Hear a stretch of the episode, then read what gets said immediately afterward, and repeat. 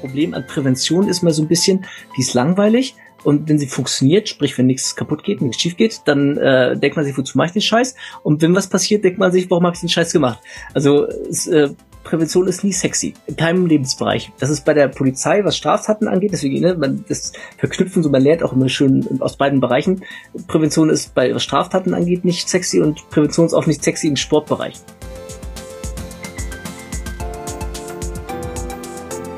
Mein Antrieb ist, wenn ich Dinge mache, sie besser zu machen, einfach mit der Zeit. Alles, was ich mache, möchte ich besser machen, aber nicht aus einem Zwang heraus, sondern aus einer intrinsischen Motivation. Und wenn ich irgendwas nicht besser machen wollen würde, dann reizt es mich eigentlich gar nicht. Dann ist es eigentlich nur Ballast in meinem Leben. Was soll ich denn damit eigentlich noch? Dann kann ich es auch lassen. Also das ist so ein Selbstanspruch. Den habe ich eigentlich in allen Bereichen meines Lebens, was, wie gesagt, eben nicht so als, als manisch, dass es mich irgendwie antreibt und ich keine Ruhe hätte, sondern einfach so, wenn man Dinge gerne macht, dann macht man sie auch gut. Und äh, wenn man sie besser macht, dann macht es einem noch mehr Spaß. Und so ist das ne, so, ein, so ein Pendel, was man hin und her schwingt. Und wenn ich quasi einen Sport treibe, egal was es ist, keine Ahnung, Schwimmen, Inlineskaten, Volleyball, Fußball oder eben sowas Stumpfes wie Gewichte von A nach B bewegen, man nennt es Powerlifting, dann mache ich das eigentlich gerne und wenn ich dann noch besser darin werde, mache ich es dann noch lieber. Und ein Wettkampf kann mir helfen, einen Orientierungspunkt zu haben, ob ich besser werde mit der Zeit und, und in dieser Episode geht es um die Synergie von Muskelmasse, Kraft und Ausdauer. Also letztendlich, wie du Marathon laufen kannst, Powerlifting und Bodybuilding machen kannst, ohne auszubrennen und dir alle Hormonachsen zu zerschießen. Um meinen Gast schon mal zu zitieren, Hybridtraining bedeutet faul und smart zu sein. Qualität muss vor Quantität gesetzt werden. Zielorientiertes und intensives Training muss trotz oder gerade auch aufgrund aller Motivation der Welt so kurz wie möglich und so umfangreich wie nötig sein. Ja, und mein heutiger Gast ist Dr. Frank Holger Acker. Und Frank ist Sozialwissenschaftler, Polizist und betreibt seit über zwei Jahrzehnten leistungsorientierten Sport. Er hat mit Ringen begonnen, bestritt dann diverse Powerlifting- und Bodybuilding-Wettkämpfe und lernte schließlich das Laufen lieben. In seinem aktuellen Projekt läuft er über 80 Marathons um die Welt, sprich in 80 Marathons um die Welt, ähm, und bleibt dabei super stark, verletzungsfrei und ja, seine Körperkomposition lässt sich auf jeden Fall auch ja, zeigen, sehen. Frank ist außerdem Autor einiger Bücher und ist oder war auch Chefredakteur des Bodybuilding-Portals www.teamantro.com.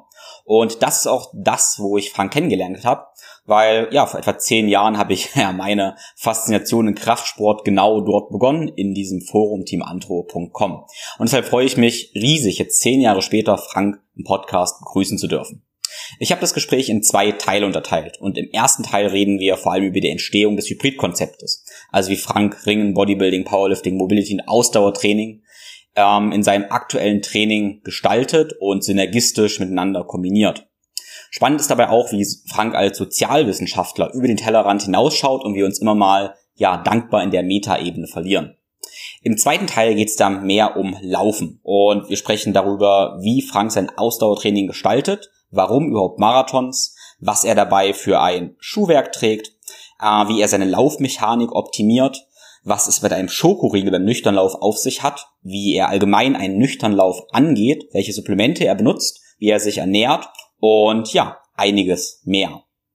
Das Thema Nüchternlauf ist auch das Stichwort für den großen Dank an den Sponsor für diese Episode. Und zwar ist das Everydays. Everydays ist ein Unternehmen aus Berlin, was Supplements letztendlich für ein besseres Leben macht. Und speziell geht es heute um die essentiellen Aminosäuren, sprich Smart Protein.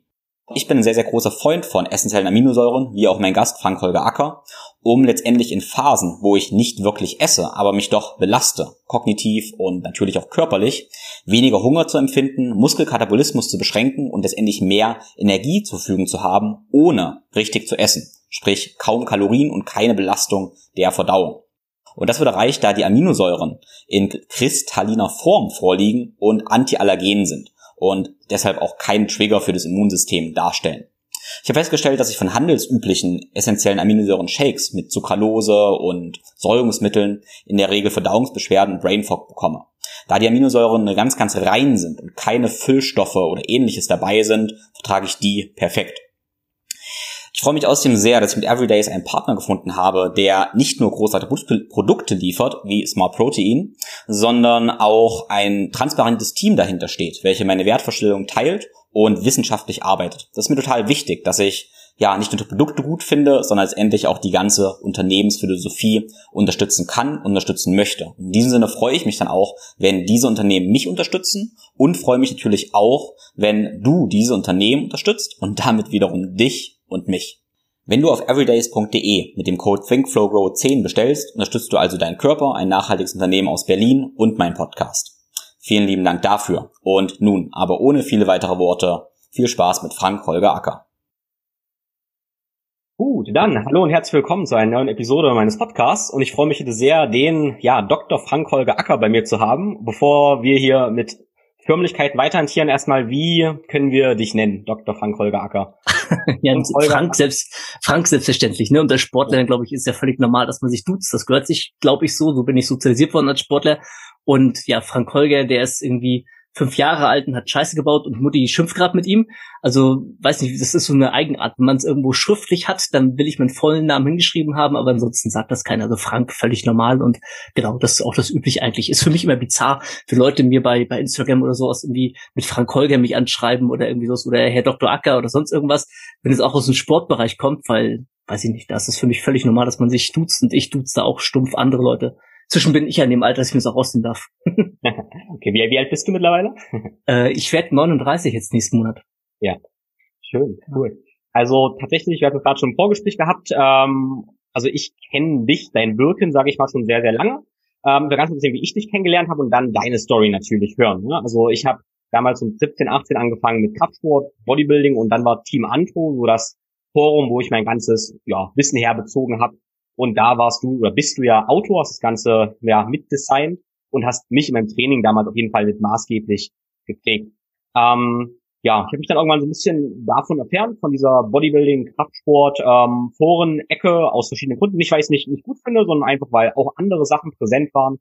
Genau, und ja, ich bin dann auch mehrere Marathons gelaufen ähm, und viel geklettert und mache auch viele verschiedene Sachen und probiere das immer so ein bisschen unter einen Hut zu bringen. Und das fasziniert mich. Und das ist auch so das Thema heute weil das auch so ein bisschen ja deine Story ist, mit ganz anderen Erfahrungen, ein bisschen mehr Erfahrung wahrscheinlich, dass du ja Bodybuilding gemacht hast, äh, aber auf Wettkampfniveau äh, Powerlifting gemacht hast ähm, und jetzt dieses spannende Projekt hast, in 80 Marathons um die Welt, also 80 Marathons zu laufen und da praktisch ein Hybridathlet, dich als Hybridathlet bezeichnet, weil ja auch ein Buch geschrieben hast als Hybridathlet, wie du das Ganze angehst und das finde ich halt total spannend. Was mich zuerst interessieren würde jetzt praktisch, ähm, wie bist du, also was hat dich so geprägt an sportlichen Erfahrungen und vielleicht auch an Ausbildungen? Warum bist du ein Doktor? Warum bist du sozialisiert?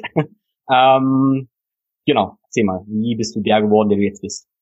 Boah, da fragst du mich jetzt ganz viele Sachen auf einmal. Ähm, vielleicht erstmal sportlich begonnen hat, das habe ich auch schon mal an anderer Stelle immer mal öfters erzählt gehabt, komme ich aus dem Ringen ganz ursprünglich, was sehr eine athletische Sportart ist und habe das sehr spät tatsächlich auch erst begonnen mit Ende 15, Anfang 16 so den Dreh. Ich habe damals ich habe einen kleinen Bruder, dann kappelt man sich mit dem so und den halb verprügelt, sag ich mal so dann schon, ne, so mit Aufgabegriffen, man war ja stärker gewesen als der kleine Bruder.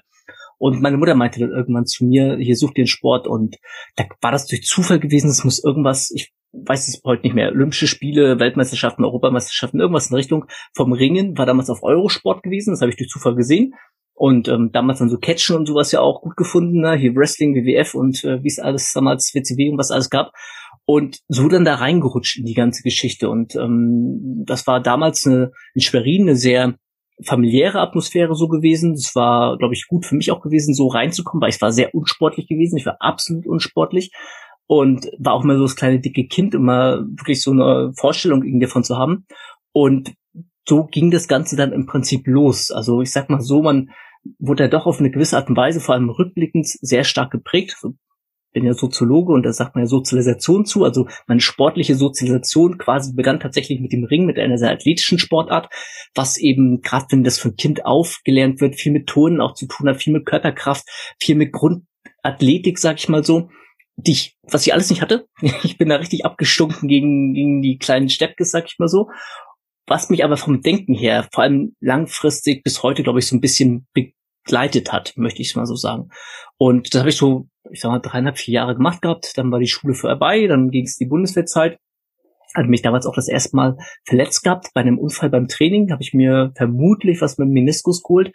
Ähm, das war damals so eine Odyssee mit Ärzten gewesen, irgendwie bei ungelogen, ich war bei fünf Ärzten, habe vier verschiedene Diagnosen bekommen und sollte dann damals in die Röhre reinkommen, habe da aber schon keinen Bock mehr drauf gehabt und habe dann alles irgendwie gelassen gehabt und dann ja, mit dem Knie selbst haben, glaube ich, bestimmt drei Jahre so ein bisschen Probleme gehabt. Also es wird der Meniskus gewesen sein, äh, passt alles rückblickend. Naja, und so kam das dann aber, dass das Ring dann so ein bisschen an den Nagel gehangen wurde in Kombination mit der Bundeswehrzeit und das dann quasi mit dem Handeltraining so mehr oder weniger begonnen hat. Das hat man beim Ringen schon ein bisschen nebenbei gemacht, ähm, auch so, ja, wir hatten einen alten Kraftraum gehabt. Ich hatte mich zwischenzeitlich auch ähm, in so, einem äh, Fitnessstudio unter der Bowlingbahn war das damals gewesen, angemeldet, die ersten Erfahrungen damals quasi im Kraftsport gesammelt. Das waren noch so Zeiten, da gab es noch so eine richtige Eiweißtheke, wo Leute quasi dann so am Tresen gesessen haben und ihren Eiweißschick getrunken haben. Und heutzutage wird gemeckert über Leute mit dem Handy in der Hand. Damals saßen sie wirklich original mit einer Zeitung, mit der Tageszeitung auf der Bank dort Bank und haben die gelesen, während, äh, während andere trainiert haben so, so war das tatsächlich damals gewesen.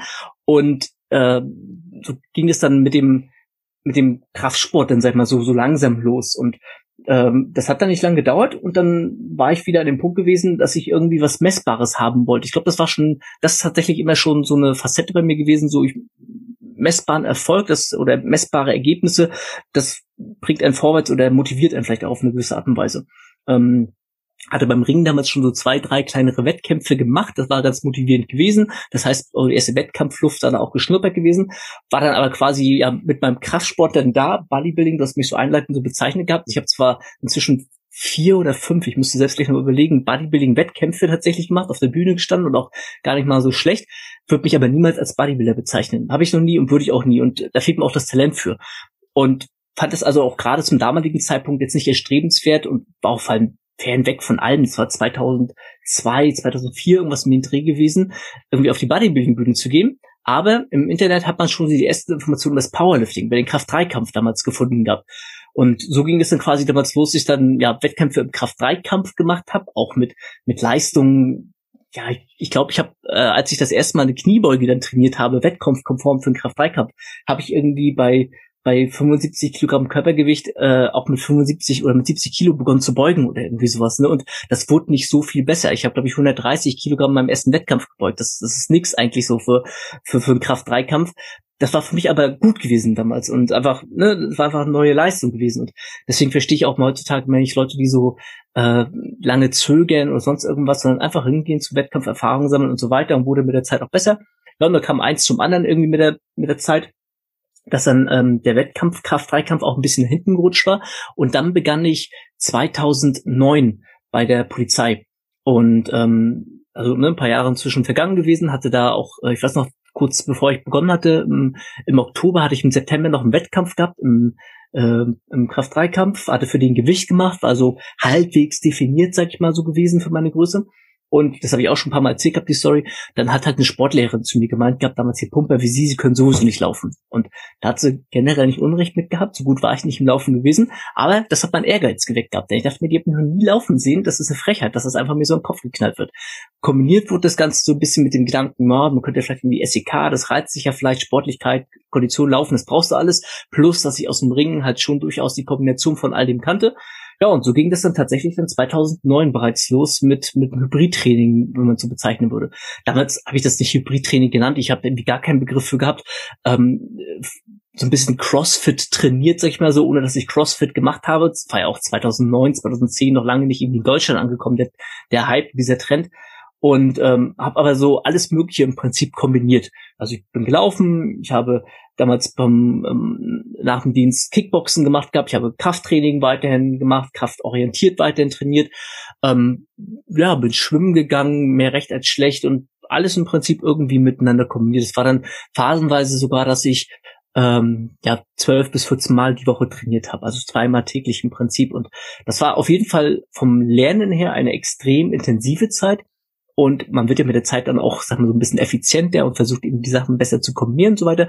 Und bin dann inzwischen, das war 2009 gewesen, ist auch ein Prozess im Prinzip seitdem gewesen, habe diverse Wettkämpfe im Powerlifting, Bodybuilding, Strongman und anderen Sachen seitdem gemacht, bin mehrere Marathons gelaufen äh, und trainiere jetzt, würde ich sagen, seit knapp drei Jahren ungefähr so, wie ich es jetzt auch mache und wie ich es auch in meinem Hybridbuch darstelle. So, das war jetzt ungefähr die kürzeste Variante, wie der sportliche Weg war. Ich versuche jetzt mal ganz kurz die Frage nach äh, dazu beantworten, warum ich ein Doktor bin. Das liegt daran, weil ich vor der Polizei äh, studiert habe, und zwar Soziologie, Demografie und VWL, damals in Rostock.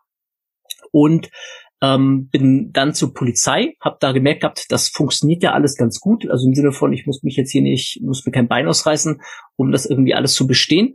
Äh, war jetzt auch nicht der Überflieger oder sowas, aber das war auch gar nicht mein Anspruch gewesen. Und habe dann quasi für mich mein Master ähm, parallel, neben der Polizeiausbildung, mein Master parallel begonnen gehabt und wusste eigentlich von Anfang an, ich will mal promovieren. Das war für mich, das habe ich mir einfach so in den Kopf gesetzt. Das mag auch ein bisschen biografisch bestimmt sein. Ich komme aus, ja, man würde sagen, tatsächlich sehr einfachen Verhältnissen. Ich bin der einzige Familie, der studiert hat.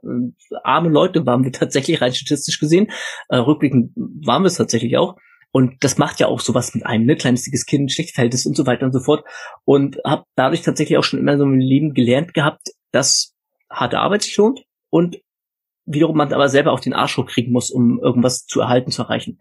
Und so war für mich irgendwie in meinem Kopf schon mit Beginn des Bachelorstudiums eigentlich klar, ich möchte irgendwann mal promovieren. Ähm, was so ein intrinsischer Antrieb. Ich kann das gar nicht irgendwie beschreiben. Gar nicht mal um zu sagen, ich will mit XY machen, sondern einfach, ich wollte es.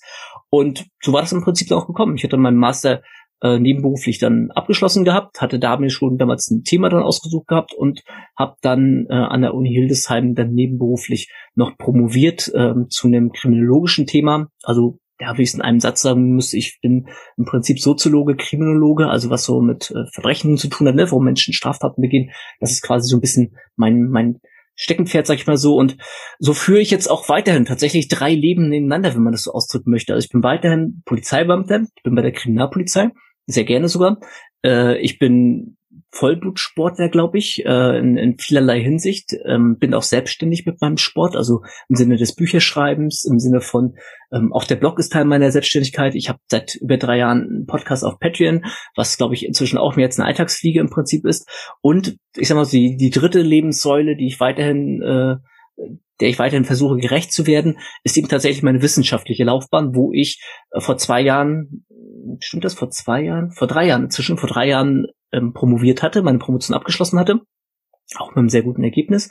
Ähm, was für mich dann auch so eine Bestätigung nochmal war, du hast den richtigen Weg eingeschritten, ähm, war dann zwischenzeitlich äh, zwei Jahre quasi an der ähm, Polizeiakademie, hat unterrichtet gehabt und hat das so ein bisschen, ja, man würde das ein bisschen wissenschaftlichen Betrieb sich auskennt, als Postdoc-Phase bezeichnen, weil ich habe tatsächlich diese Phase genutzt gehabt, um mir nochmal Sachen anzueignen, die ich vorher nicht konnte und um Daten zu sammeln, ein bisschen zu forschen und so weiter und so fort.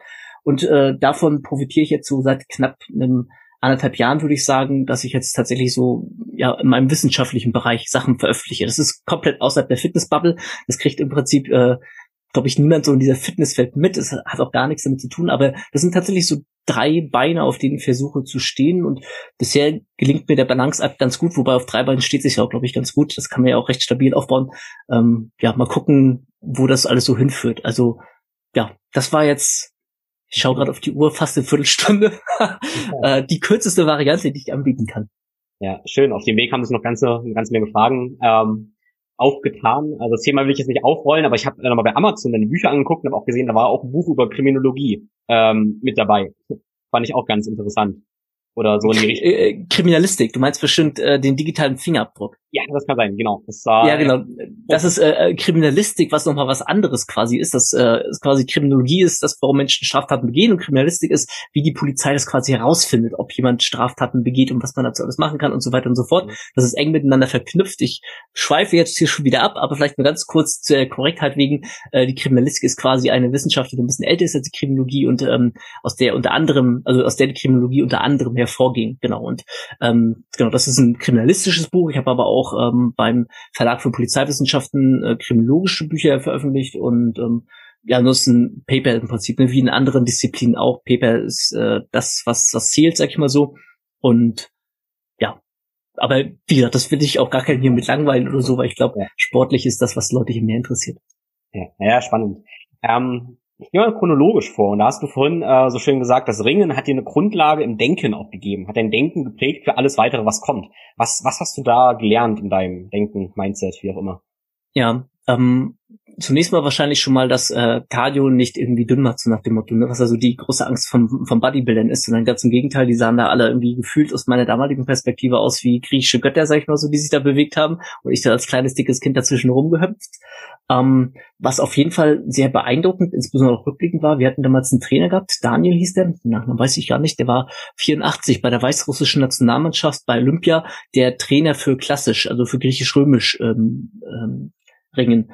Und der war halt boah, tausend Jahre alt gefühlt schon, als er quasi dann bei uns hier in Schwerin damals aufgeschlagen war, ist da einfach, hat er einfach gewohnt und das war der Grund, warum er quasi bei uns im Verein plötzlich dann sich engagiert hatte als Trainer. Und der hat einem rückblickend Sachen gezeigt und, und Kleinigkeiten gezeigt, die erst als junger Bengel überhaupt nicht verstanden und manchmal auch irgendwie gar nicht machen wollen oder sonst irgendwas.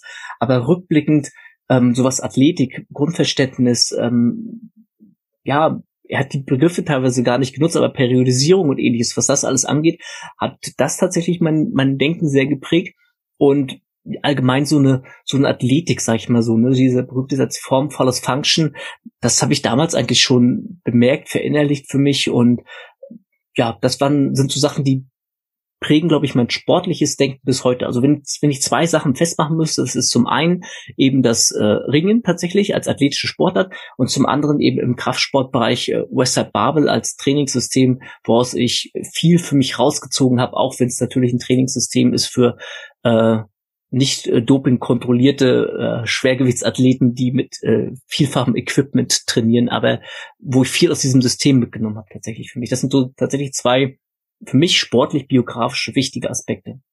Hm. Ja, total spannend. Das ist ja so sehr, diese Grundlage, die athletische Grundlage, die du geschaffen hast, die ist halt so wertvoll für auch dein ganzes Hybrid ähm, Athlet-Dasein, sag ich mal, weil ähm, sehe auch viele ja, Kraft vor Anfang keine Grundlage haben und ähm, also du kennst das ja, man sieht ja eigentlich gute Bewegung, ne? wer sich bewegen kann, wer nicht. Man muss vielleicht noch nie eine Langhandelkniebeuge gemacht haben, aber man sieht, wer sich allgemein bewegen kann, wer eine Grundlage hat. Und ich würde mal behaupten, dass du die Grundlage durchs Ringen hattest und alles, du hast gesagt, du machst so ganz viel danach, hast ganz viel Neues gemacht. Ähm, aber denkst du, du hast es auch schneller gelernt, weil du in der Jugend gerungen hast? Äh, Ganz im Gegenteil. Äh, dadurch, dass ich ja auch erst mit fünf, also generell hast du absolut mhm. recht. Dadurch, dass ich aber erst mit 15 begonnen habe, habe ich quasi eigentlich viel zu spät damit begonnen. Das heißt, mhm. mein erstes Kreuzheben war irgendwelches Katzenbuckel-Kreuzheben. mein, mein, äh, mein erstes Kniebeugen war irgendwie die Hantel hoch. Mein erstes Bankdrücken war irgendwie die Hantel nach oben befördert, ohne irgendwie mir Gedanken zu machen, was mache ich da überhaupt gerade dann kam das aber tatsächlich mit den Jahren, dass ich mir versucht habe, irgendwie darüber Gedanken zu machen. Und da kamen dann tatsächlich Sachen, nämlich was du erzählt hast, die damals Daniel uns quasi erklärt hatte, äh, im Geiste hervor, die ich quasi ja irgendwo im Hinterkopf abgespeichert habe, wahrscheinlich auch gar nicht mehr so wiedergeben könnte, wie es damals erklärt wurde, aber wo ich mir damals gesagt habe, scheiße, das hat er dir damals alles irgendwie, wurde das erklärt, was so Körperkoordination, Körpergefühl und so weiter angeht. Ähm, heute würde ich sagen, bin ich an einem Punkt, wo ich ein ziemlich gutes Körpergefühl besitze, ähm, sehr sensibel bin für meinen Körper, im Sinne von, dass ich äh, Sachen nachvollziehen kann. Das kann man ja manchmal auch schwer beschreiben, aber Bewegungen gut, gut empfinden kann, ja, gute propriozeptive Wahrnehmung habe, also wo was bei mir gerade rumhängt und was sich hier gerade irgendwo bewegt. Ähm, was es dann aber auch teilweise eben umso schwieriger macht, wenn man dann doch mal ein Problem hat, also vielleicht irgendwie Schmerzen, Verletzungen, keine Ahnung was, und sich dann mit irgendeinem Heilberuf oder sonst irgendwas unterhält, die das nicht gewohnt sind, dass da ein, ein äh, äh, ja, ein, wie soll man ein mündiger äh, Mensch ihm entgegenkommt, der nicht nur irgendwie eine Pille haben möchte und sofort irgendwie das Symptom abgestellt haben möchte, sondern das Problem eigentlich angehen möchte und ähm, vielleicht nicht unbedingt die Fachsprache dann äh, explizit so ausdrücken kann, wie der Physio, der die lateinische Muskelbezeichnung alle auswendig kann. Das kann ich nicht, aber ich kann dir genau sagen, was bei mir wo wie anspannt, äh, wo ich äh, Sachen anders merke, was bei mir nicht so nicht so bewegt, wie es sein sollte. Und das kann dann manchmal sehr ermüdend sein, wenn man glaubt, ja, oh, ist eigentlich super, dann kannst du ja genau zum, zum Fachmenschen gehen und der kann dir genau helfen, was du jetzt irgendwie hast, weil du kannst eben mehr oder weniger genau äh, rückspiegeln, wo deine Probleme sind. Und dann, ja, erlebt man da vielleicht doch nicht, dass das alles so läuft, wie es sein sollte. Und äh, ja, es ist eine, eine Krux. Man lernt quasi nie aus. Es gibt in der Mathematik so ein schönes Sprichwort, das, äh, das habe ich mir bis heute gemerkt, das besagt, hat man ein Problem gelöst, kommen zwei neue auf und so ungefähr fühlt sich das irgendwie fertig an mit dem, mit dem Erkenntnisgewinn und mit dem sportlichen Weg. Hat man eine Sache, eine Nuss für sich geknackt, dann liegen da plötzlich schon wieder zwei neue, die man jetzt angehen kann, wenn man noch den nächsten Schritt wieder gehen möchte. Ja, also auch schön. Wenn es keine Probleme mehr gäbe, dann ja, ist irgendwie auch die Langeweile ein bisschen da. Auch weiß ich nicht. Also ich könnte das ja. gerne mal ausprobieren. Also wenn es irgendwie eine magische Pille gibt oder irgendwie sowas, die alle Probleme gelöst hat, äh, ich würde so zumindest mal gerne probieren wollen, wenn das jemand da draußen hat. Kann er sich gerne mir melden. ich weiß nicht, ob du die Erfahrung mal hattest, aber ich habe auch ähm, eine aktive Kraft-Dreikampfzeit, habe meine großen Ziele mal gehabt und habe da drauf hingearbeitet. Also das war dieses typische dreifach Körpergewicht, Kreuzheben, zweieinhalbfach Kniebeugen, doppeltes Bankdrücken. Und wo ich das geschafft hatte, war ich total glücklich. Und ähm, in der Nacht lag ich im Bett und dachte so, was ist jetzt? Und es war irgendwie so eine Leere da. Das war ein cooler Moment, weil ich mir dann auch so neue Ziele gesucht hatte. Aber ich bin erst so ein bisschen in eine, ein kleines Loch gefallen, weil ich irgendwie dachte, wenn ich das hab, dann passiert irgendwas ganz Tolles. Und es war erreicht und dachte so, okay, toll. Der Weg war eigentlich viel, viel besser als das Erreichen und ja, war da irgendwie so ein, so ein kleines Loch drin, was aber eine ziemlich wichtige Erkenntnis war. Ja, ja das, das kann ich nachvollziehen. Ich glaube, an dem Punkt bin ich einfach nur nicht gekommen, weil ich äh, lange Zeit nie wirklich gut war. Ich bin, sagt ja schon, sehr untalentiert eigentlich, was, was Sport angeht. Und ähm, war auch ein Kraft-3-Kampf.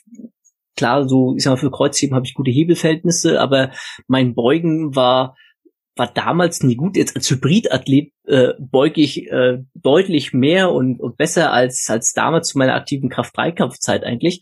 Ähm, und hatte quasi im sportlichen Bereich nie so diesen Punkt, dass ich sage, jetzt habe ich irgendwie alles erreicht, so nach dem Motto, jetzt weiß ich nicht mehr, was weitergeht, beziehungsweise bin inzwischen ja vom Mindset her an einem ähnlichen Punkt oder ähnlich, wie du es beschrieben hast, dass man eben das, was ich versuche, den Leuten ja auch klar zu machen, nicht das Ziel irgendwie, äh, oder das, das Ergebnis nicht das Ziel sein sollte, sondern der Prozess im Prinzip. Und dass man im Rahmen dieses Prozesses, wenn man aufmerksam ist und keine Scheuklappen aufhat, eigentlich da sich schon die neuen Aufgaben entwickeln und die neuen Interessen irgendwie aufkommen, sag ich mal so. Also ich wüsste jetzt zum Beispiel auch kein Endziel für mich, außer vielleicht, dass man langsam in dem Alter angekommen ist, gesund zu bleiben und äh, dass es äh, irgendwie so weitergeht, bis man 105 Jahre alt ist oder irgendwie sowas. Ja, ist interessant äh, mit den Zielen. Du hast die Wettkämpfe angesprochen, dass du immer viele Wettkämpfe gemacht hast. Und ich erinnere mich, denke ich mal, an einen Artikel vor einigen Jahren, den du geschrieben hast, wo es auch um Wettkämpfe ging. Ähm, wo du gemeint hast, jeder soll Wettkämpfe machen und möglichst schnell, was du aber noch angesprochen hast. Genau, wenn du äh, einen Wettkampf bestreitest, was ist da so deine, deine Denkweise? Wie gehst du daran? Willst du die anderen schlagen oder was? Warum empfiehlst du das allgemein, jeden zu machen? Mit welcher Einstellung? Mhm. Genau, einfach aus einem einfachen Grund, weil man dann ein messbares Ergebnis hat, man hat einen Orientierungspunkt und zumindest für mich, mein Antrieb ist, wenn ich Dinge mache, sie besser zu machen, einfach mit der Zeit. Alles, was ich mache, möchte ich besser machen, aber nicht aus einem Zwang heraus, sondern aus einer intrinsischen Motivation. Und wenn ich irgendwas nicht besser machen wollen würde, dann reizt es mich eigentlich gar nicht. Dann ist es eigentlich nur Ballast in meinem Leben. Was soll ich denn damit eigentlich noch? Dann kann ich es auch lassen. Also das ist so ein Selbstanspruch. Den habe ich eigentlich in allen Bereichen meines Lebens, was, wie gesagt, eben nicht so als, als manisch, dass es mich irgendwie antreibt und ich keine Ruhe hätte, sondern einfach so, wenn man Dinge gerne macht, dann macht man sie auch gut. Und äh, wenn man sie besser macht, dann macht es einem noch mehr Spaß. Und so ist das ne, so, ein, so ein Pendel, was immer hin und her schwingt. Und wenn ich quasi einen Sport treibe, egal was es ist, keine Ahnung, Schwimmen, Inlineskaten, Volleyball, Fußball oder eben sowas Stumpfes wie Gewichte von A nach B bewegen, man nennt es Powerlifting, dann mache ich das ja eigentlich gerne und wenn ich dann noch besser daran werde, mache ich es dann noch lieber. Und ein Wettkampf kann mir helfen, einen Orientierungspunkt zu haben, ob ich besser werde mit der Zeit und, und es ist eine schöne Erinnerung. Es bringt einen in vielen Punkten weiter, was auch das ähm, Charakterliche angeht im Prinzip. Das heißt nicht, dass irgendwie Wettkampfsportler automatisch in anderen Bereichen auch irgendwie effektivere und bessere Menschen wären. Ähm, ich habe unter anderem an der Polizeiakademie auch mit Leistungssportlern, die so ein Sportförderungsprogramm sind im Prinzip, ähm, die auch in Kleingruppen unterrichtet. Und das waren jetzt nicht die besten Studenten dadurch automatisch gewesen, ganz im Gegenteil, weil die haben nur den Sport eigentlich mehr oder weniger im Kopf gehabt. Aber wenn man schafft, die Learnings, sag ich mal so, aus einer Wettkampfvorbereitung ähm, für sich zu rauszuziehen und dann auf andere Lebensbereiche anzuwenden, die man genauso gerne verfolgt wie sein Sport, dann wirst du in allem besser im Leben. Und wie gesagt, der erste Punkt, ähm, messbare oder einen, einen messbaren Bezugspunkt zu haben und der zweite Punkt eben der Weg dorthin. Und dieser messbare Bezugspunkt, der beantwortet, glaube ich, auch gleich die Frage, was so das Ziel ist. Nämlich mein Ziel ist es eigentlich, war es bestimmt mal gewesen, aber inzwischen lang schon nicht mehr irgendwen zu schlagen. Abgesehen davon, dass ich auch zu schlecht wahrscheinlich dafür bin, um wirklich ein effizientes Feld zu schlagen. Ähm, was nicht heißt, dass ich trotzdem nicht auch im Powerlifting Wettkämpfe gewandt, weil es einfach so wenig Menschen machen, sag ich mal so. Sondern mein Ziel ist eigentlich in erster Linie, ähm, ja, früher war es das Besserwerden tatsächlich von Wettkampf zu Wettkampf. Inzwischen ist es manchmal mehr so die sportliche Leistung halten, sag ich mal so. Ähm, und ansonsten, ja, mit mir im Rein sein, ich weiß nicht, wie es auch so, so das trifft vielleicht, mit mir im Rein sein. Zum Beispiel beim Marathon, ich bin jetzt 25 Marathons bisher gelaufen in meinem Leben. Ähm, da war bin jetzt nicht, bin jetzt nicht der Supermarathonläufer, die sind aber alle unter vier Stunden gefinisht worden, was für mich so beim ersten Marathon so eine magische Zeit war. Ich wollte unter vier Stunden laufen. Das habe ich dann die Male danach auch immer wieder geschafft. Dann bin ich irgendwann das erste Mal 3,30 gelaufen, was für mich auch immer so eine magische Zeit war. Das habe ich dann noch zweimal unterbieten können, bin also dreimal, ähm, eigentlich sogar viermal in meinem Leben unter 3,30 Marathon gelaufen und ich bin jetzt inzwischen so mit mir im Reinen, dass es mir eigentlich fast egal ist, ob ich jetzt irgendwie die nächsten äh, 65, 55 Marathons, wenn es jetzt 55 Marathons noch um 80 voll haben, ob ich jetzt über vier Stunden laufe oder nicht, ähm, da ist kein Druck mehr da, sag ich mal so. Ich habe natürlich immer noch den Anspruch, dass das eine sportliche Leistung ist und ja nicht irgendwie ein Spiel, Ziel spaziere oder so und natürlich auch gerne so viele wie möglich noch unter vier Stunden schaffe, aber es, äh, es ist kein, kein, ähm, ja, wie soll ich es ausdrücken? Der Ehrgeiz ist vorhanden, es ist aber keine Verbissenheit im Prinzip äh, da. Und das ist, glaube ich, nochmal so ein wichtiger Punkt. Denn viele Leute, wenn sie so einen Wettkampf das erste Mal vielleicht auch machen, dann schieben sie es vor sich her, weil sie noch nicht gut genug sind, weil was auch immer die Gründe dann sind, weil sie irgendwie Angst haben vor der Konkurrenz oder sonst irgendwas. Da baut sich eine Verbissenheit auf, bevor der Wettkampf überhaupt schon da ist, bevor man überhaupt das allererste Mal irgendwas gemacht hat in der Richtung. Und gerade wenn man das erste Mal einen Wettkampf macht, da kann man so viel auch über sich selber lernen, was sowas wie Stressresistenz angeht, was äh, Aufgeregtheit angeht. Ich mache mir jedes Mal halb eine Hose vom Marathon, wenn es losgeht, obwohl es um nichts geht. Aber an dem Tag einfach weiß ich, ich muss jetzt 42,105 Kilometer laufen. Das ist für mich immer noch, jedes Mal sind es 42,105 Kilometer. Es wird niemals irgendwie easy peasy im Sinne von auf einer Arschbacke komplett ablaufen.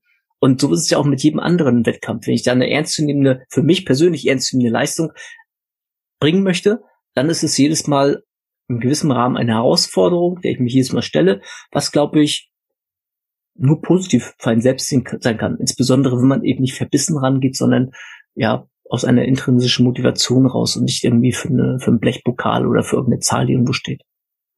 Ja, total schön. Genau, was ich jetzt bei dir dann auch rausgehört habe oder eben nicht gehört habe, ist, dass der Wettkampf gegen andere ist.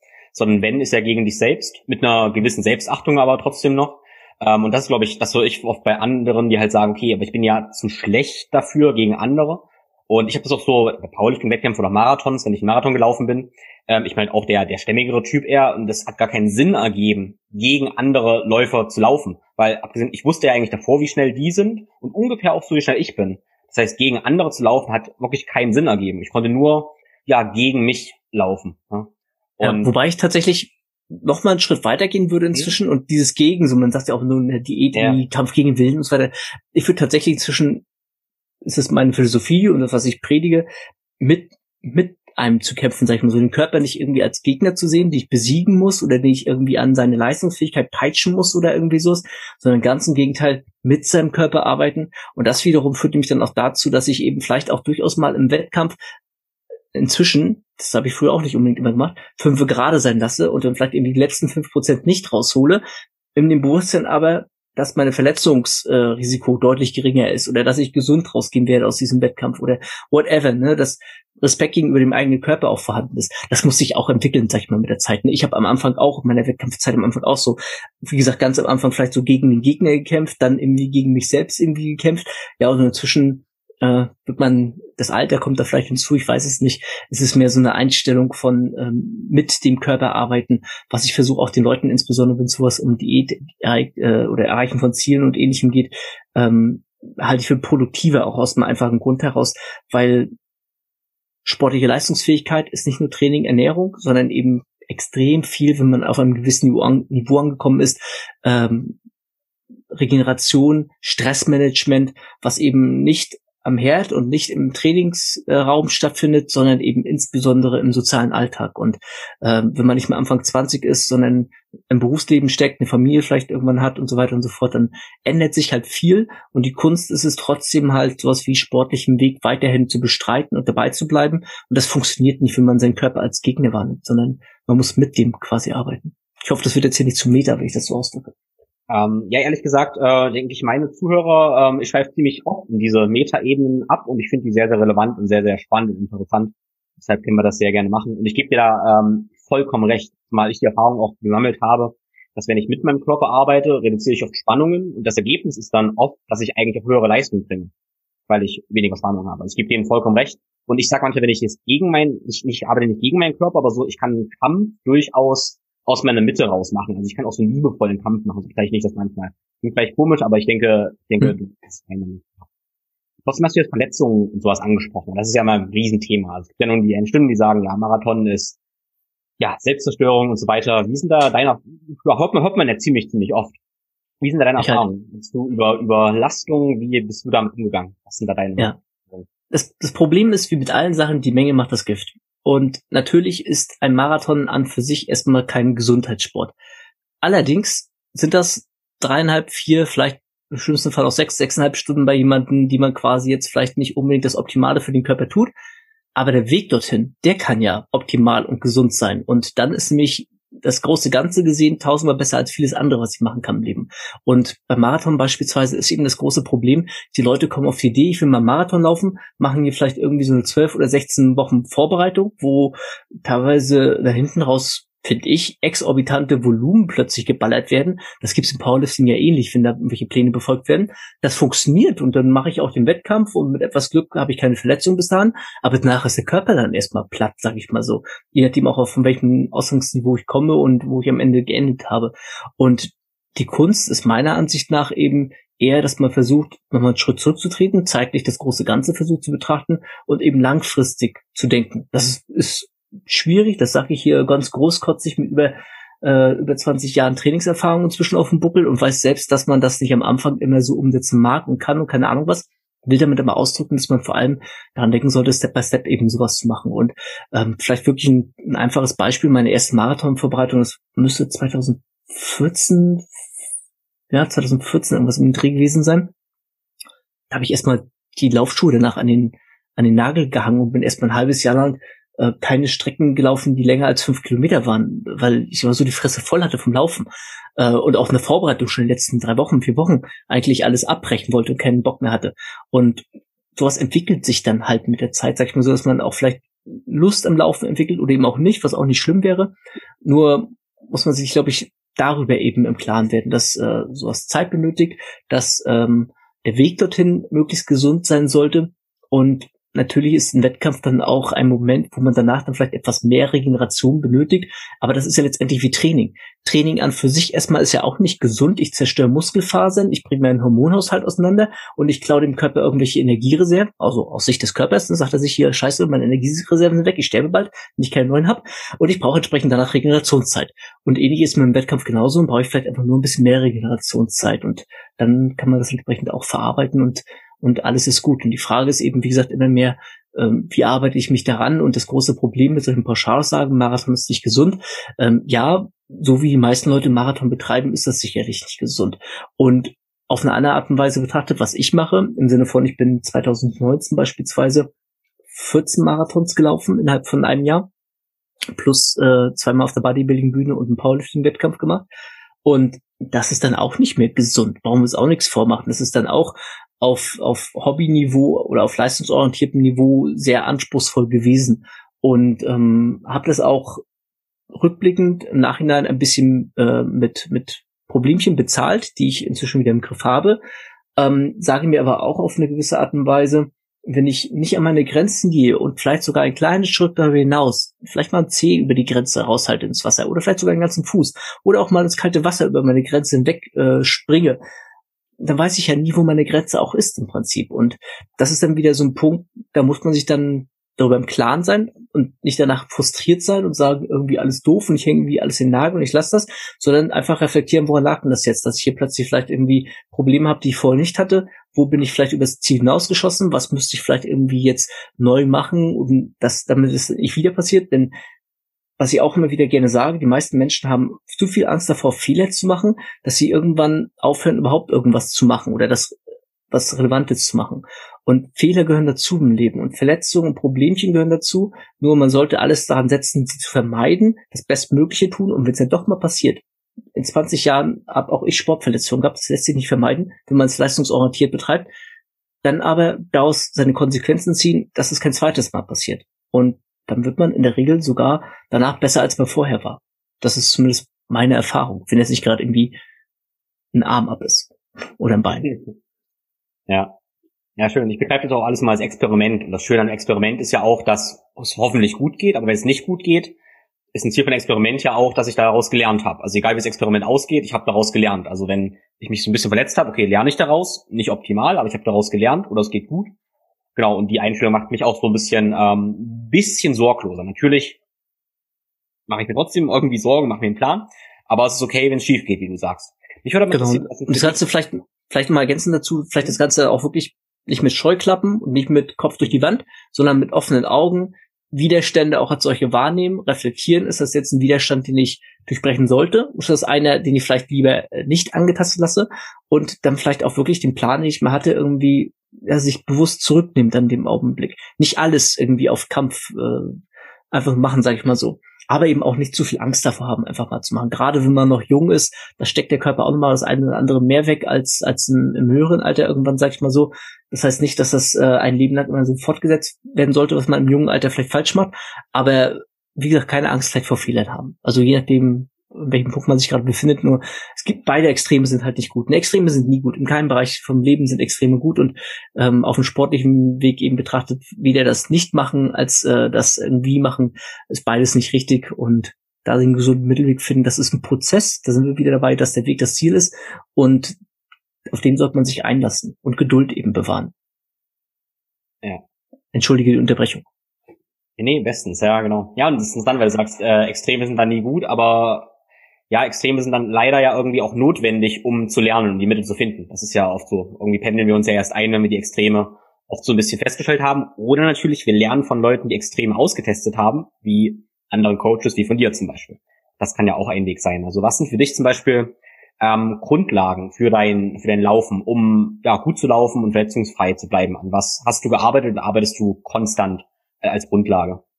Ja, also sag mal, die Grundlage da verweise ich vielleicht auch mal so ein bisschen auf mein Hybridbuch, was ja auch quasi Leute versucht, also mein Hybridtraining ist ja im Prinzip, ähm, ich muss ganz kurz mal ausholen vom Gedanken hier, mein Hybridtraining ist ja im Prinzip schweres Krafttraining und Laufen, aber Langstreckenlauf, also sprich Halbmarathon, Distanz und länger, bei mir eben sogar Marathons. Und eins von den beiden sollte man, wenn man sowas irgendwie kombinieren will, möglichst schon mal ein bisschen besser können, beziehungsweise ganz gut können, was in der Regel eigentlich der Fall ist. Normalerweise sind es Pumper, die irgendwie aus irgendwelchen Gründen jetzt Kondition haben wollen oder Läufer, die aus irgendwelchen Gründen jetzt irgendwie Krafttraining äh, implementieren, implementieren wollen in ihr Training. Und ich sag mal so, oder bei meinem Hybridbuch so rum, hole ich die Leute beim Kraftsport erstmal ab. Das heißt, wenn man jetzt ein pumpender Kraftsportler ist und irgendwie schon Probleme hat beim Treppe hochgehen, ich betreibe gerade ein bisschen, da schon die, die, die Luft einem halb ausbleibt, dann muss man natürlich erstmal beginnen, überhaupt eine Grundlagenausdauer irgendwie sich ranzuschaffen. Das heißt, das ist erstmal so die allererste Säule, bevor wir irgendwas anderes nachdenken, Grundlagenausdauer schaffen. Das sollte ich dann vielleicht auch nicht gleich irgendwie meinem passiven Bewegungsapparat antun, plötzlich durchs äh, weite Feld zu laufen, weil ich irgendwie meine, ich muss jetzt irgendwie hier Rocky-mäßig zehn Kilometer am Stück laufen. Das kriege ich vielleicht die ersten ein, zwei, drei, vier Wochen hin, aber irgendwann werde ich Probleme kriegen, durch das zu machen. Besser also erstmal auf dem Radergometer beispielsweise, gerade wenn ich ein bisschen schwerer bin, das Ganze aufzubauen.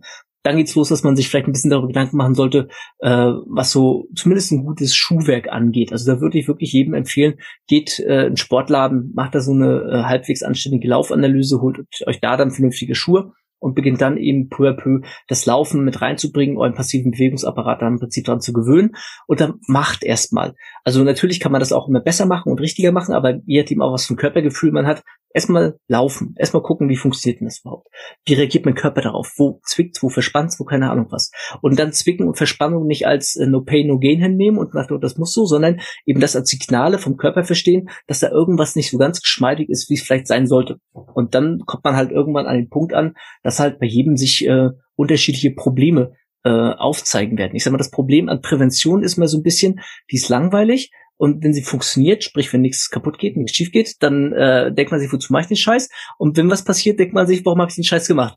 Also es, äh, Prävention ist nie sexy, in keinem Lebensbereich. Das ist bei der Polizei, was Straftaten angeht, deswegen, ne, man das verknüpfen, so man lernt auch immer schön aus beiden Bereichen.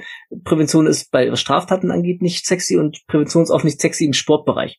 Das möchte auch immer keiner hören, weil Leute wollen immer nur eine Pille haben oder wollen irgendwie was auf Rezept haben, keine Ahnung was. Und Prävention ist aber langwierig und bedarf Zeit und Geduld und keine Ahnung was. Und eigentlich finde ich so einige wenigen Learnings, die ich wirklich meinem jungen Ich von Anfang an mitgeben würde, wo ich sagen würde, diese Lehre musst du vielleicht nicht unbedingt selber lernen, sondern nimm sie gleich mit. Dann wäre es wirklich sowas, dass man von Anfang an schaut, äh, wo habe ich bewegliche Dysbalancen, wo komme ich nicht an Körperstellen, wenn ich meine Gliedmaßen strecke, wo ich eigentlich als gesunder Mensch hinkommen sollte.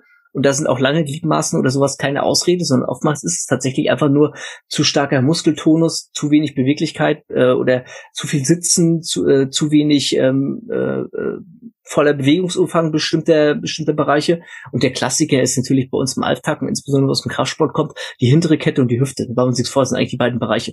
So, und wenn ich das Knie irgendwie beugen kann, dann geht's ihm gut. Das heißt, dann habe ich eigentlich noch die Hüfte, die äh, in der Regel immer bisschen mehr Mobilität äh, äh, äh, nach nicht verlangen könnte, sondern äh, äh, nutzen könnte und das Fußgelenk. Das Fußgelenk ist eigentlich eher ein Problem, was aus der Hüfte irgendwann mal gekommen ist, weil das quasi das unterste, der unser äh, unterste Punkt ist, mit dem wir quasi mit der Erde verknüpft sind. Und das geht ja hoch bis in, äh, in die Hüfte und dazwischen ist ganz viel Muskulatur, die arbeitet. Nicht nur unser, wir denken immer so an den Quadrizeps und den Beinbizeps vielleicht noch und die Wadenmuskulatur und den, äh, wenn man den Tibialis kennt, dann ist das schon extrem viel, sag ich mal so, was man Muskeln kennt, aber da ist ja noch mehr Muskulatur, die zusammenarbeitet.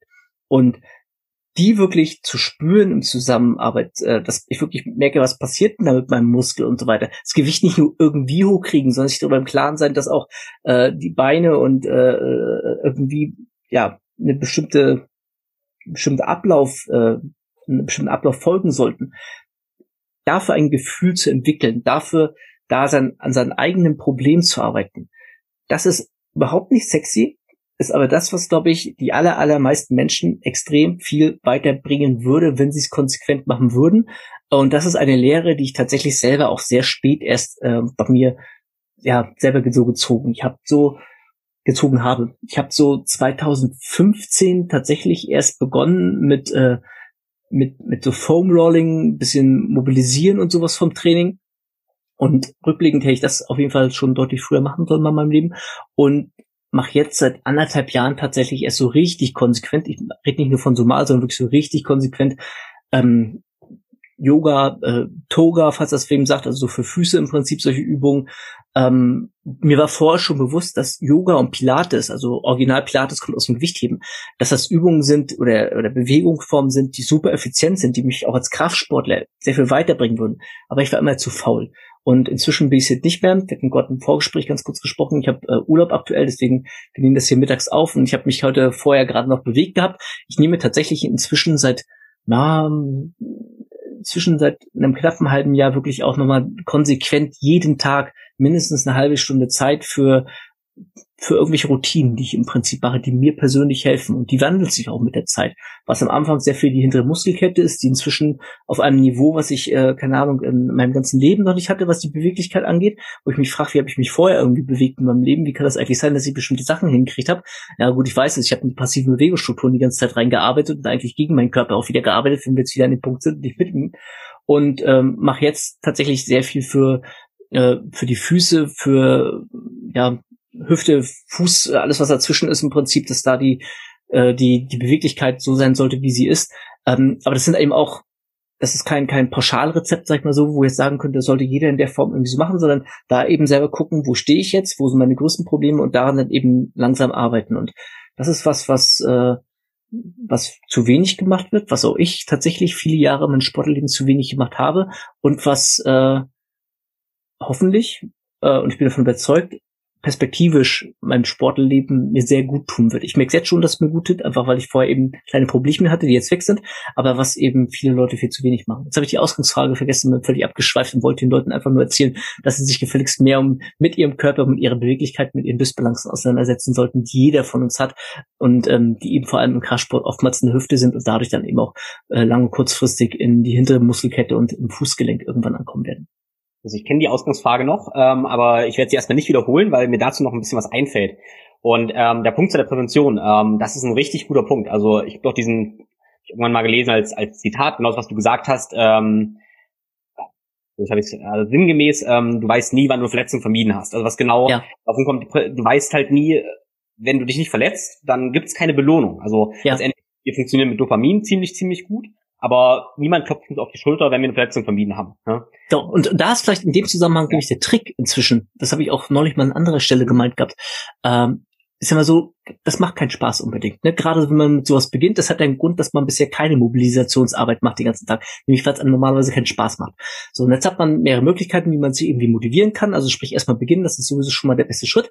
Und dann aber, wenn so die ersten ein, zwei Wochen, dass es alles so fancy, cool ist, vorbei sind und langsam sich beginnt, wie Arbeit anzufühlen, dann nicht Mike Tyson-mäßig daran denken und sagen, äh, irgendwie, äh, man muss das machen, was man hasst, so sehr wie man es liebt, so nach dem Motto, wieso sinngemäß hat Mike Tyson das ja gesagt hat, sondern mehr diese Mobilität, diese Präventionsarbeit, die ja auch im Ernährungsbereich, im Schlafhygiene und überall eigentlich stattfinden kann, das mehr so als als Teilstück von dem, was ich liebe, sehen. Ist, äh, das Bewusstsein entwickeln, es macht mich, es wird mich besser machen in dem, was ich gerne mache. Und dann beginnt man irgendwann auf eine bizarre Art und Weise vielleicht sogar eine gewisse Liebe für das zu entwickeln, was man vorher nicht machen mo mochte, nämlich diese Präventionsarbeit. Und ich persönlich bin tatsächlich an den Punkt angekommen, zwischen für mich, dass ich Präventionsarbeit sehr, sehr, sehr gern mache. Ähm, aber ja, ich kann es wahrscheinlich, wahrscheinlich nur am besten so beschreiben, in dem Bewusstsein eben, dass ich das Gefühl habe und das Bewusstsein für mich aufgebaut habe, das Mindset mir, mir entwickelt habe, dass es mich besser macht für das, was ich gerne mache, nämlich Laufen, Kraftsport und auch perspektivisch eben von Verletzungen verschont bleibe. Aber wie du schon eben sagst und wie ich es ja auch schon betont habe, Prävention ist nicht sexy und äh, es wird mir niemals jemand eine Garantie geben können, ob das jetzt irgendwie geholfen hat oder nicht, was eben auch beispielsweise in, in Studien dann eben ein riesengroßes Problem ist, auch vor allem im Laufbereich seit, äh, seit seit Sportschuhhersteller gedenken quasi ein Problem, den perfekten Laufschuh zu entwickeln und Verletzungsprophylaxe ist das aller, allergrößte Thema bei Sportschuhentwicklung beispielsweise. Ja, das Problem ist so richtig, da kommen so viele Faktoren rein. Keiner kann dir zu 120 Prozent sagen, ob das jetzt gerade das Richtige und Optimale ist, was eben unter anderem auch ein Grund für, wenn wir bei den Sportschuhen bleiben, für so Trendentwicklungen im Laufschuhsportbereich sind, die sich durchaus variieren in, in den Jahren.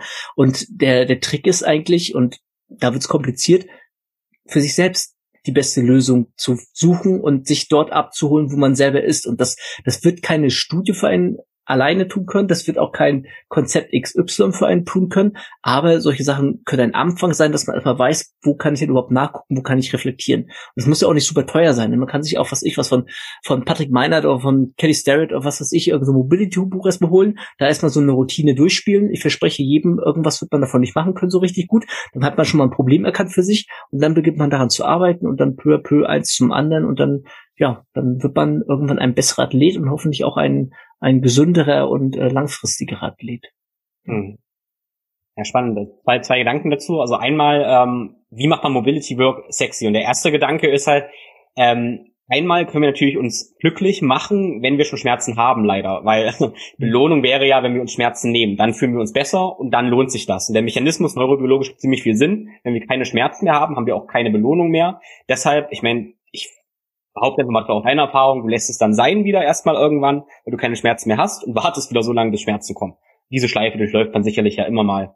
Und genau. was, was ich jetzt aber eine interessante Sache finde, wenn man ähm, so, wie du sagst, Yoga oder sowas, ähm, ein Mobility-Konzept sich praktisch bastelt, was inhärent befriedigend ist, weil eine Yoga oder eine Mobility-Routine oder Mobility-Flow oder sowas sich vielleicht gut anfühlt. Wenn man solche eine Routine schafft, das mache ich ganz gerne, ähm, die sich gut anfühlt, wo ich das ich werde darin auch besser. Dann ist die, klar, einerseits kann ich, wie du sagst, in dieses Mindset rangehen, ich weiß, es ist für mein Laufen oder Powerlifting oder Klettern gut, aber es ist auch inhärent befriedigend. Und das finde ich eine ganz, ganz coole Sache. Und ich denke, jeder sollte sich da irgendeinen Mechanismus zurechtlegen, der ihn da irgendwie befriedigt.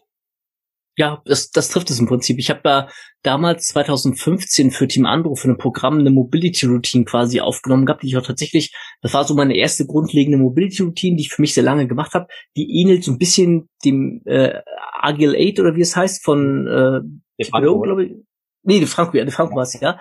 Ähm, ohne dass ich die vorher kannte tatsächlich, aber gut, ne, es gibt ja nun mal ein paar Sachen, die, die jeder machen sollte und irgendwie kombiniere ich die miteinander und ist auch letztendlich egal, ob ich, äh, was ich mache, Hauptsache ich mache irgendwas erstmal und habe so ein Grundgerüst eben, an das ich mich halte.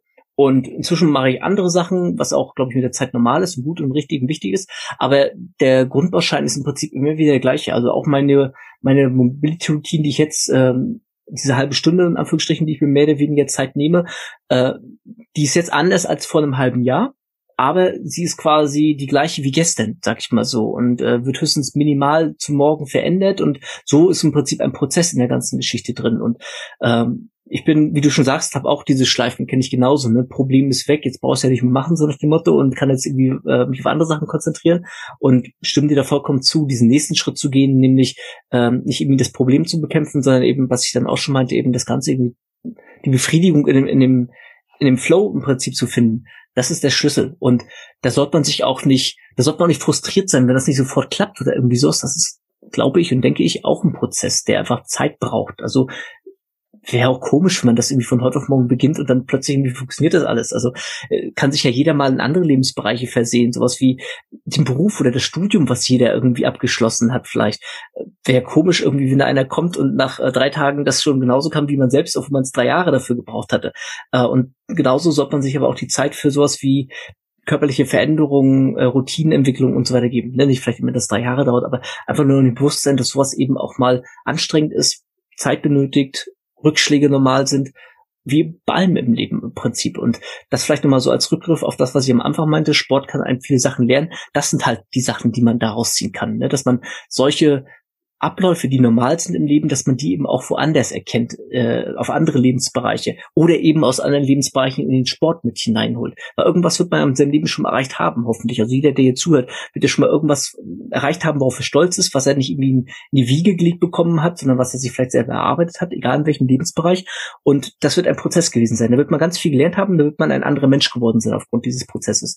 Und das, was ich da gelernt habe, das sind das sollte man versuchen, auf ein abstraktes Level zu bringen und auf andere Lebensbereiche dann anwenden. Und ähm, ja, dann sind wir in einem Bereich, der nennt sich Kybernetik und dann macht das eins für einen klügeren Menschen irgendwann. Vielleicht. Ja, geil. Funktioniert ja in beide Richtungen, sehr schön. Also, ich muss sagen, äh, mir hat Kraftsport allgemein ganz viel mit mir gemacht. Ich habe mit Kraftsport angefangen, bevor ich mein erstes Studium gemacht habe und natürlich ganz viel für Studium und Arbeit im Kraftsport gelernt. Ne? Die ganzen, äh, durch den Kraftsport gelernt. Also dieser kombinierische Gedanke ist total wertvoll. Das war's mit dem ersten Teil mit Dr. Frank Holger Acker. Alles, über das wir gesprochen haben, habe ich in den Show Notes verlinkt. Da findest du also Frank seine Bücher sowie Links zu seinen Webseiten. Ich würde mich sehr freuen, wenn du uns eine Bewertung bei Apple Podcasts hinterlässt und die Episode mit dem wichtigsten Learning auf den sozialen Netzwerken mit deinen Freunden und Kollegen teilst. Vielen lieben Dank dafür. An dieser Stelle möchte ich mich auch nochmal bei dem Sponsor für diese Episode bedanken. Das ist Everydays aus Berlin. Mit dem Code ThinkFlowGo sparst du 10% auf alle Produkte bei www.everydays.de. Und für diese Episode empfehle ich dir vor allem Smart Protein, sprich die essentiellen Aminosäuren. Essentielle Aminosäuren sind für mich so etwas wie das Schweizer Armeemesser, weil sie einfach super, super wichtig sind für so ziemlich alle Stoffwechselvorgänge im Körper und wie du im zweiten Teil dann hören wirst, vor allem auch beim nüchtern Training und lang nüchtern Lauf. Ich kann dir außerdem versichern, dass Everydays Unternehmen ist, was ja das Herz wirklich am rechten Fleck hat und ich deshalb voll dahinter stehe. In diesem Sinne wünsche ich dir erstmal eine wunderbare Woche. Alles Liebe, dein Tim.